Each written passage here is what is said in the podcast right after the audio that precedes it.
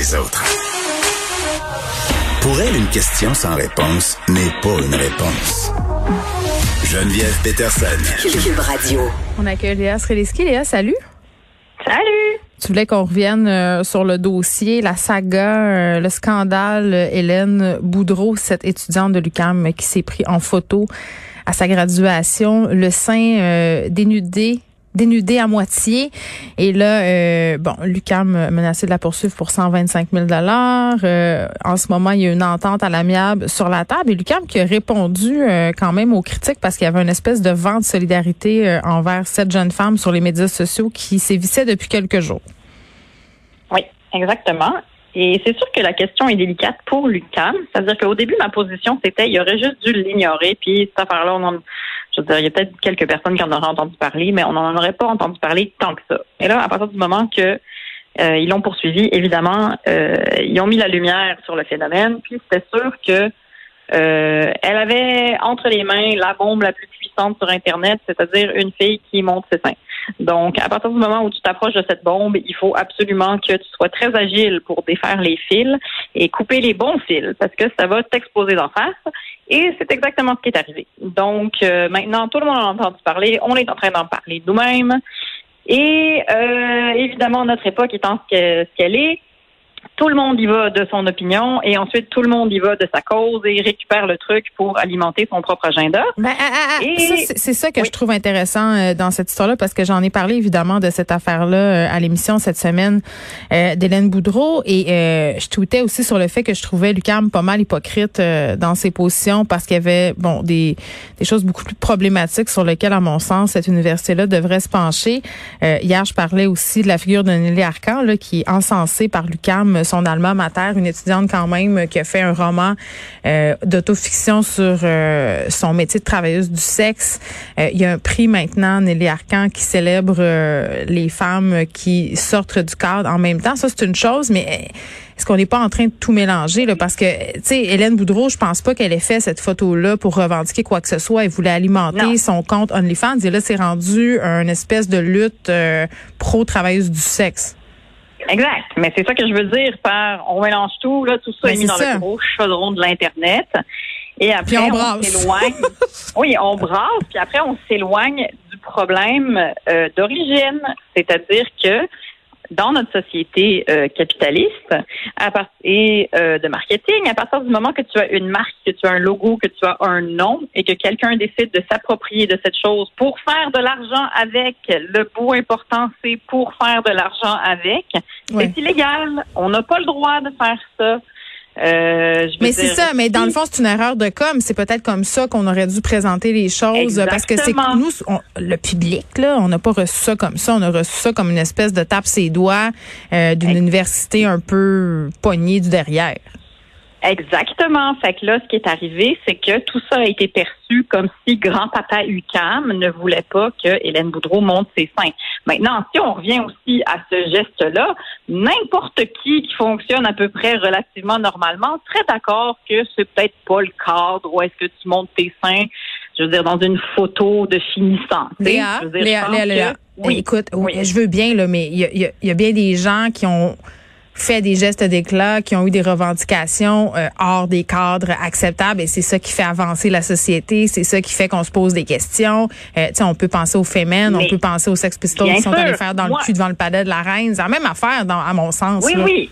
Oui, OK, mais je veux dire, moi, je suis pro-semaine. Là. Je veux dire, moi, je pense que dans une société qui hypersexualise les femmes et qui nous rend objets et tout ça, il y a quelque chose de très revendicateur d'écrire des gros slogans sur ses seins et de, de, de brasser un, combat ou de revendiquer quelque chose avec ses seins comme arme de revendication. Mais on s'entend qu'on c'est pas ce que cette femme-là est en train de faire. C'est vrai cette femme-là est en train de vendre son produit. Après, elle a le droit de le faire.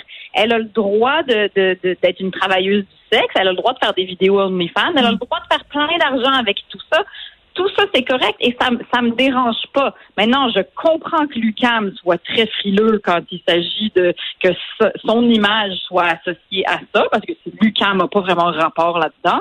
Puis ensuite, si on revient au problème d'origine dont on parlait tantôt, hmm. c'est que elle a elle a usurpé l'identité, une identité qui existe déjà de manière à, à faire une, une publicité et à vendre un produit, puis la, l'image de marque de Lucam ne lui appartient pas. Bon, ça c'est le point de vue euh, législatif de la chose, c'est tout à fait légitime de soulever ce point-là.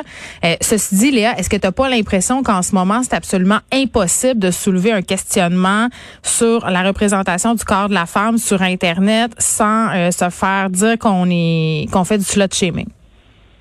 Ben oui, mais mais je, je, pense pas que ça soit la bonne cause. Et c'est ça que jaillit à notre époque, c'est que là, tout d'un coup, genre, ça, là, on part dans un autre débat qui, quelque part, n'a pas rapport Mais cet autre débat-là, à mon sens, il part de là.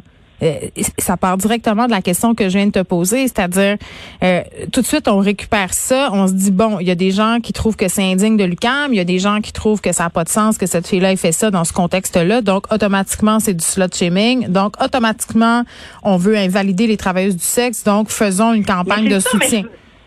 Tu sais, as le droit de dire que tu trouves pas ça euh, que tu trouves pas ça adéquat de, de, de, montrer tes seins sur ta photo de finissant. Je pense que tu as le droit de dire ça sans sans que automatiquement ça annule la revendication du travail du sexe comme étant un vrai travail, sans que c'est pas forcément du slut shaming là, c'est-à-dire que je suis pas en train de dire que c'est une slut, je suis en train de dire comme ben peut-être pas la meilleure place pour faire ça. Maintenant, euh, je, je comprends pas pourquoi ça, ce serait pas un point de vue valable, puis ça voudrait forcément dire que tu veux absolument abolir le travail du sexe. C'est ça, c'est ça aussi notre société en ce moment là, puis dans les débats, c'est que c'est toujours binaire, là. C'est toujours soit noir, soit blanc. T'as pas le droit d'avoir des nuances. Tu choisis ton camp.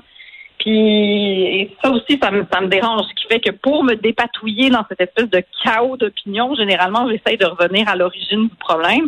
Puis pour moi, l'origine du problème, c'est que cette fille-là, elle a pas à voler la marque d'une université pour faire du cash avec son OnlyFans. Mais c'est très intéressant.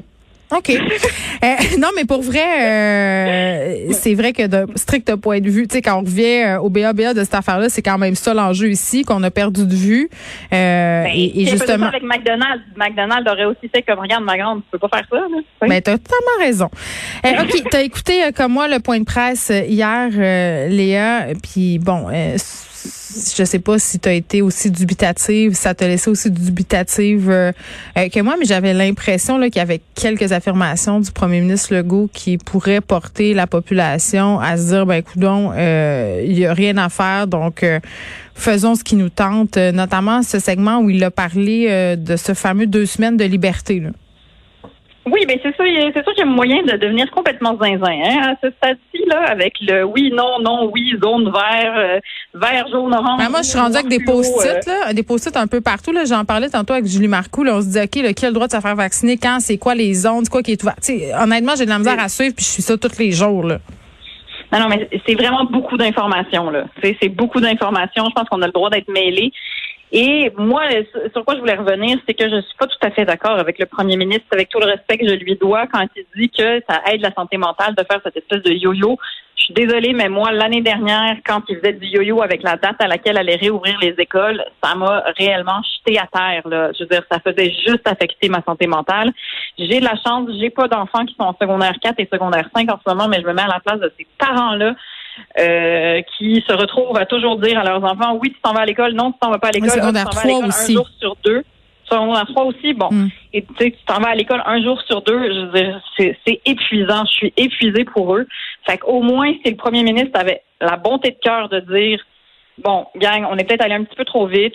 Euh, on reconnaît que ça fait beaucoup de choses, ça fait beaucoup de règles, puis on revient sur notre position c'est pas nous pas essayer de nous faire croire que cette espèce de yo-yo là dans le fond c'est bon pour nous là. J'avais l'impression qu'hier il essaie un peu de nous dorer la pilule. Moi, moi c'est ça que j'ai pas aimé puis euh, j'aurais pas voulu qu'on nous ramène le couvre-feu à 20 heures là euh, ça c'est clair puis je m'attendais à des mesures plus drastiques fait en ce sens-là j'étais quand même relativement contente là, de pas avoir annoncé des trucs euh, trop graves entre guillemets à mes enfants, mon ado en particulier qui avait bien peur là justement qu'on referme les écoles et tout ça mais tu sais de dire que ça va bien, de dire qu'au Québec on est encore entre guillemets, euh, dans une position favorable par rapport à cette troisième vague, de dire qu'on est les champions des vaccins.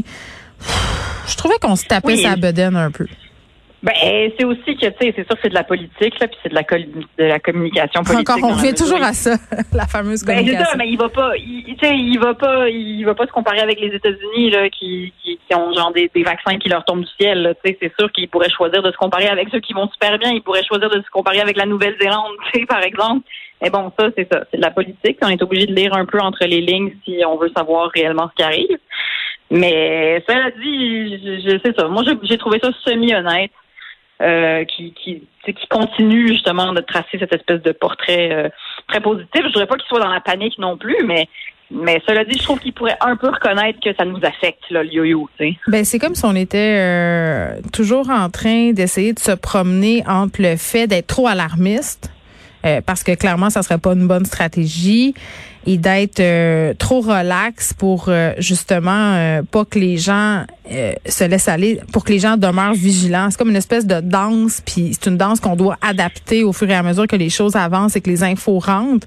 Et vraiment, en tout cas, je à mon sens, le, point de presse d'hier, puis il y a plein de gens qui seront pas d'accord avec moi. Là. Il y a plein de gens qui trouvaient ça très réussi, puis qui étaient bien contents, qui trouvaient que c'était un, bel exercice du gouvernement Legault. Mais moi, je suis vraiment pas à cette enseigne-là. Là. Je trouvais que, au contraire, on avait raté une belle occasion de faire une mise au point honnête et claire. Ben ça, et je trouve qu'il pourrait aussi un peu plus marteler la prévention. Tu sais, je veux dire, tout le monde tout le temps, il faut que ça soit super justifié si vous, vous fermez des, des endroits. C'est comme moi, mais je sais pas, la prévention, il me semble que c'est intelligent quand tu arrives à mm. prévenir, justement. Puis moi, j'aurais trouvé ça intelligent qu'on garde certaines affaires fermées juste parce qu'on était en mode prévention puis qu'on voyait ce qui s'en venait. Là. Je veux dire, c'est facile. On, c'est ça. On, revient toujours à ça, on voit qu'est-ce qui s'en vient, puis j'ai l'impression qu'on est toujours un peu en réaction. Léa Streliski, merci beaucoup. Ça me fait plaisir. À bientôt, Geneviève.